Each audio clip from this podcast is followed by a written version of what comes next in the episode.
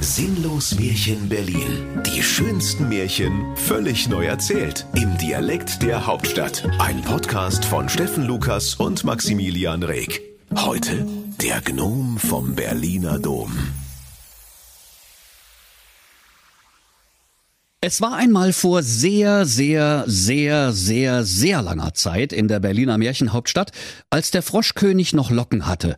Da lebte der lustige Witwer Werner Wolfram mit seiner lustigen Witwe Waltraud Wirsing in ihrem hübschen kleinen Wochenendwigwam in Wilmersdorf JWD. Eines Tages, als der lustige Witwer Werner Wolfram vom Zigarettenholen wieder nach Hause kam, da sprach seine Frau, die lustige Witwe Waltraud, zu ihm, Kick dir dit mal an, was ich hier habe! und zeigte auf das kleine, pupsende Bündel, das ganz unschuldig auf dem Sofa lag. Der Witwer Werner sprach, Waltraud, du Nuss, ich habe doch gesagt, keine Haustiere und außerdem runter vom Sofa. Doch die Waltraud erwiderte, Jetzt kick doch erst mal richtig hin. Ich habe uns spaßenshalber ein Kindelein geboren. So rot wie Ketchup, so weiß wie Magerquark und so schwarz wie deine Füße. Mensch, das hast du dir doch immer gewünscht, Werner. Oh, du nutzloses Weib, sprach da der Werner. Ich wollte ein Kind so rot wie die Feuerwehr, so weiß wie weißer Riese und so schwarz wie S-Bahn fahren. Und außerdem, das Kind sieht mir überhaupt nicht ähnlich. Naja, außer meinen Füßen. Das Kindelein strampelte indessen auf der Couch, spuckte kleine Spinatfontänen und glotzte den Werner erwartungsfroh aus seinen glänzenden Karpfenaugen an, die sich irgendwie mehr bei den Ohren als im Gesicht befanden. Da öffnete sich auf einmal knarzend der Kleiderschrank und heraus sprang der Küster Mirko Nischelgrind, der Hausmeister des Berliner Doms. Ja, sag mal, Mirko, was machst du denn hier? fragte der Werner ganz erstaunt. Und der Küster sprach, Wat, wer, Icke? Och, nischt. Also ich, ähm, äh, Mensch, da fällt mir ein, ich muss los. Tschüssikowski und er zwinkerte der Waltraud noch schnell heimlich mit seinen glänzenden Karpfenaugen zu, die sich irgendwie mehr bei den Ohren als im Gesicht befanden. Dann verflüchtigte er sich so schnell, wie er aus dem Kleiderschranke gekommen war. Also nee, sagte der Werner zur Waltraud. Zufälle gibt et, die gibt et ja nicht. Hast du das gesehen? Unser Kind sieht quasi aus wie der Mirko. Da freute sich die Waltraud dass ihr Mann von Herzen dämlich war, und rief erfreut, na, weißt du wat, wenn das Kind quasi aussieht wie der Mirko, dann wollen wir es quasi Mirko nennen. Tipptopp Sachverhalt, Waltraud, jauchzte der Werner und taufte das Kind mit einem halben Bier auf den Namen Quasi Mirko. Der Quasi Mirko wuchs zu einem stattlichen Gnom heran, und als es Zeit war, ihn in die Lehre zu geben, da brachten die Waltraud und der Werner den Jungen zum Berliner Dom und stopften ihn in die Babyklappe. Dort fand ihn der Küster Mirko Nischelgrind und sprach, Wat für ein hübsches Kindelein! Die Augen auf halb acht, genau wie Ecke! Der wird ein guter Glöckner werden, der schielt ja dermaßen, der kann drei Glockenseile gleichzeitig im Auge behalten. Und als die Lehre des Quasi Mirko nach sieben Jahren beendet war, da bekam er von seinem Lehrmeister feierlich seinen eigenen Gummibuckel überreicht. Indessen war im prächtigen Königsschloss die totale Langeweile ausgebrochen. König Henna Kotelett der Panierte fläzte in seinem diamantverzierten Feinrippunterhemd auf seinem Thron aus purem Gold und motzte vor sich hin. Scheiß die Wand an, ist mir langweilig. Das wird mal wieder Zeit für ein schönes Volksfest. Mit Starkbieranstich, Losbude, Kinderballett und Hexenverbrennung. Da meldete sich der hochsensible Henker Henk Henkel und sprach Oh nee, euer Ehren, Hexenverbrennung ist doch voll Mittelalter. Können wir nicht zeitgemäßig machen? Ich verstehe die Frage nicht, polterte König Henner Kotelett ungehalten. Hexenverbrennung ist mit Holz. Das ist doch 100% Öko. Und außerdem muss ich dauernd daran erinnern, dass ich hier der König bin. Was ich sage, wird gemacht. Und basta. Bums aus. Ende der Durchsage. Da musste sich der hochsensible Henker fügen und Holz für den Scheiterhaufen herbeischaffen. Doch alsbald stand er wieder vor dem goldenen Thron seines Herrn. Hochverehrter, in Butter schmalz Sottner König Kotelett. Der Scheiterhaufen wär soweit, allein wir haben keine Hexe. Die Brüder Grimm haben alle Hexen aus Kostengründen schon verfeuert. äh, gefeuert. Bis auf die alte Knusperhexe Ingrid Rachenbrand. Die ist unkündbar. Na also, rief König Henner Kotelett erfreut. Hexe ist Hexe. Die fragste, ob die Freitagnachmittag Zeit für eine Hauptrolle bei der Hexenverbrennung hat. Der Henker musste die Hexe nicht lange suchen, denn es war Markttag in der Märchenhauptstadt Berlin. Die Knusperhexe Ingrid Rachenbrand war eigens aus ihrem Knusperhäuschen angereist, um ihren Hexenbackofen gegen einen Thermomix einzutauschen. Noch hatte sie kein Exemplar gefunden, das die richtige Größe hatte, denn eine Kinderportion entsprach bei ihr genau einem Hänsel. Auf einmal wurde sie vom Henker Henk Henkel angesprochen. Hier, liebe böse Frau, Sie sind doch eine Hexe, wenn ich mal nicht irre. Die Ingrid Rachenbrand antwortete. Und wat für eine? Ich kann dir ein Ei an Kopf hexen, so schnell kannst du ja nicht kicken. Der Henk Henkel sprach. Schon gut, mich schickt der König Kotelett. Ich soll fragen, ob so Umstände halber Freitag bei der Hexenverbrennung einspringen könnten. Eigenen Scheiterhaufen müssen sie nicht mitbringen, ich hab schon für alles gesorgt. Na, wie wert? Wär doch mal was anderes, müssen sie zugeben. Da wackelte die Ingrid Rachenbrand gefährlich mit dem Kopfe, wie es in Grimms Märchen die Hexen immer tun, obwohl niemand auf der Welt weiß warum. Dann zischte sie böse. Hm, Hexenverbrennung. Da muss ich ja mal kurz drüber nachdenken. Weißt du wat? Vergiss hau ab, du Spacko! Doch der Henk Henkel sprach, Gut, das lass ich mal als freiwillige Meldung gelten. Und sogleich stülpte er der Hexe einen weihwassergetränkten Kartoffelsack über den Buckel, band den Sack zu und schleifte die alte Hexe direkt auf den Berliner Domplatz, da, wo der Scheiterhaufen schon wartete. Als es Freitagnachmittag war, da lief alles Berliner Märchenvolk auf dem Domplatz zusammen. Alle hatten sich schick gemacht und ihre schönsten Lumpen angezogen. Der böse Wolf bot Geißlein-Bratwurst feil, die Berliner Stadtmusikanten krakeelten zum Tanze und der Riese kam auf seinem Riesenrad angeradelt. Die Stimmung auf dem Volksfest war glänzend und ausgelassen und alle freuten sich schon auf die heiße Performance von Stargast Ingrid Rachenbrand. Als es drei Uhr geworden war, schnallte sich quasi Mirko, der Gnom vom Berliner Dom, seinen Gummibuckel um und kletterte behende die 777 Stufen des Glockenturms hinauf, um dem Märchenvolk eine Kostprobe seiner Glöcknerkunst zu geben. Einem Hochseilartisten gleich schwang er sich in die zahlreichen Glockenseile und turnte daran wie ein Schimpanse nach dem Genuss eines Zentners Zucker. Sein Geläut war virtuos, nach einem 80er-Jahre-Medley intonierte der Glöckner quasi Mirko noch die Mittelalter Top 50 mit Hits wie Geronimus Pferdileck, 99 Schweineblasen und dazu Kaisers Hungerklassiker Warum hast du mich angenagt? Als er geendigt hatte, waren alle dankbar, dass es vorbei war. Inzwischen hatte der hochsensible Henker Henk Henkel den Sack mit der Knusperhexe die hölzernen Stufen zum Scheiterhaufen emporgeschleift. Bei jeder Stufe sprach der Sack Aua!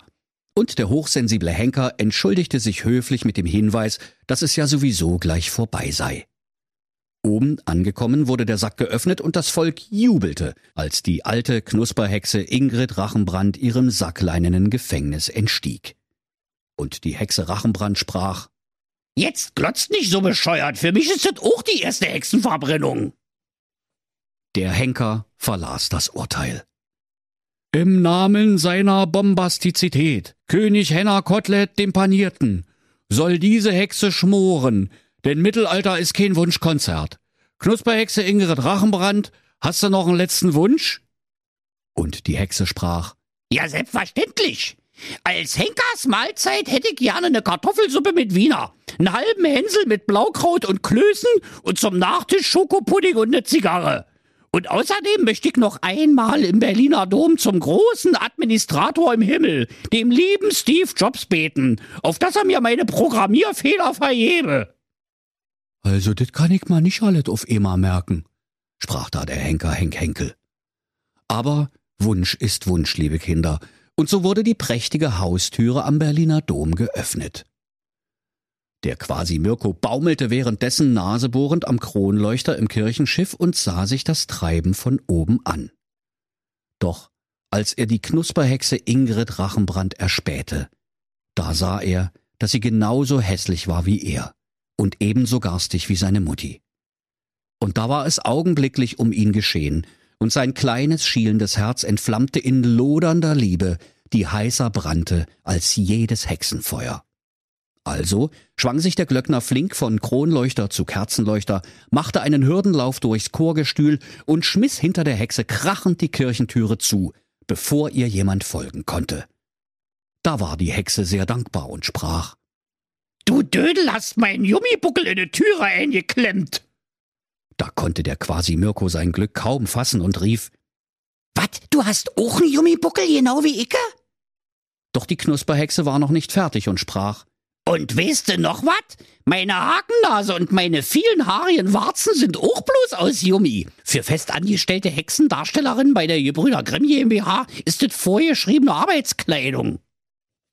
Der quasi Mirko warf ebenfalls seinen Gummibuckel ab und jauchzte. Wahnsinn, bei mir auch. Stell dir mal vor, die schwarzen Rinder unter meinen Fingernägeln, die heik alle nur mit Edding gemalt. Und sogleich entfernte er die dunklen Ränder mit Weihwasser. Die Hexe Rachenbrand schmiss indessen ihr ganzes Hexenkostüm ab, und unter ihrer hässlichen Dederon-Kittelschürze kam ein wunderschönes junges Mädchen zum Vorschein, mit Beinen bis zum Boden runter und goldenen Haaren an den Waden.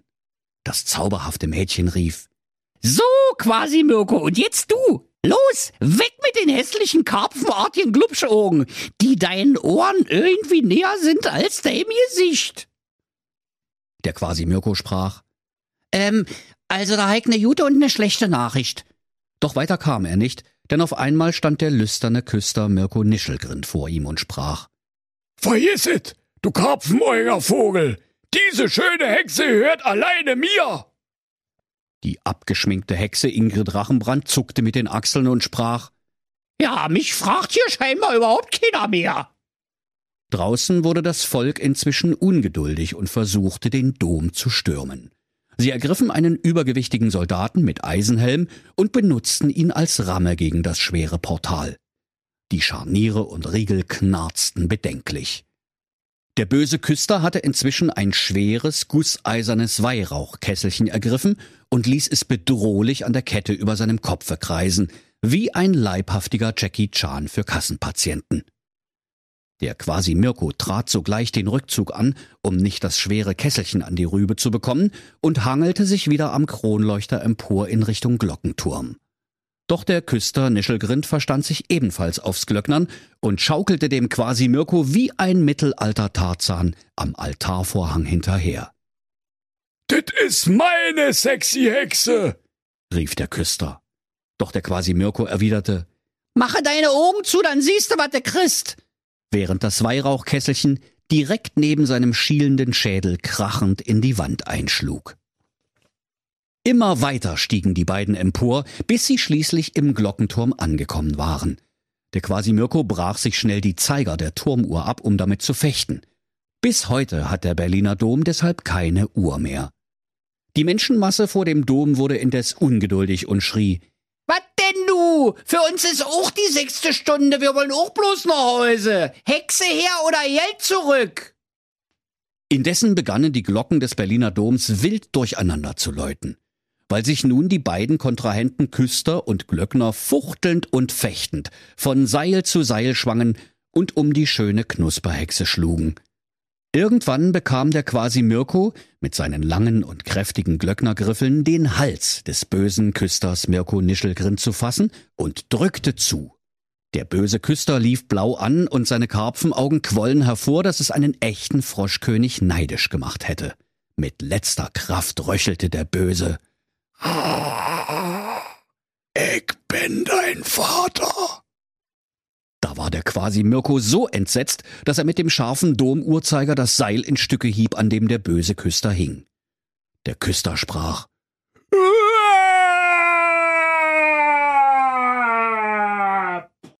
und landete mit einem 1A-Körper im Taufbecken unten im Kirchenschiff. Im gleichen Moment flog krachend die Domtüre auf und das Märchenvolk strömte herein. Die Menge, angeführt vom Rotkäppchen und Hänsel und Brezel, skandierte Heiße Hexe, heiße Hexe! Der quasi Mirko aber warf sich triumphierend die schöne Ingrid Rachenbrand über die Schulter und sprach, Alle mal hergehört, Hexenverbrennung fällt leider aus. Echt jetzt? murrte das Volk. Warten nicht mal ein bisschen ankokeln? Oder wenigstens räuchern oder dünsten? Oder weißt du was, wenn's dir zu lange dauert, quasi Mirko, wir können doch auch die Mikrowelle nehmen. Der quasi Mirko aber sagte, nicht gibt es. Meine Ingrid bleibt Rohkost. Und außerdem, wir kündigen hiermit unsere scheiß Jobs bei der Gebrüder Grimm GmbH. Und zwar fristlos. Damit sind wir ab sofort zu ja nicht mehr verpflichtet. So. Doch das Volk war noch nicht überzeugt.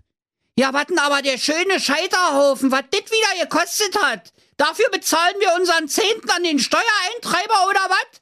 Da müssen wir doch jetzt irgendwas damit anfangen. Da sprach der quasi Mirko, Leute, ich hab's. Jede Hexenverbrennung wird besser, wenn man die Hexe kurz vorher durch einen saftigen Steg ersetzt.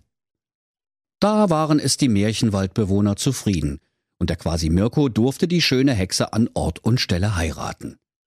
Dann schafften alle nach Leibeskräften Steaks, Buletten, Spanferkel und Bratwurst herbei und warfen alles auf einen großen Rost. Nun brutzelten sie die Köstlichkeiten über dem Feuer gar und es wurde doch noch ein sehr schöner Abend. Und so, liebe Kinder, haben die Berliner vor tausend Jahren ganz aus Versehen den Grill erfunden. Und wenn sie nicht gestorben sind, dann lachen sie noch heute. Das war ein sinnlos Märchen. Der Podcast, in dem Steffen Lukas die schönsten Märchen völlig neu erzählt. Im Dialekt der Hauptstadt. Alle Folgen hören Sie in unserer App und überall, wo es Podcasts gibt. Sinnlos Märchen Berlin.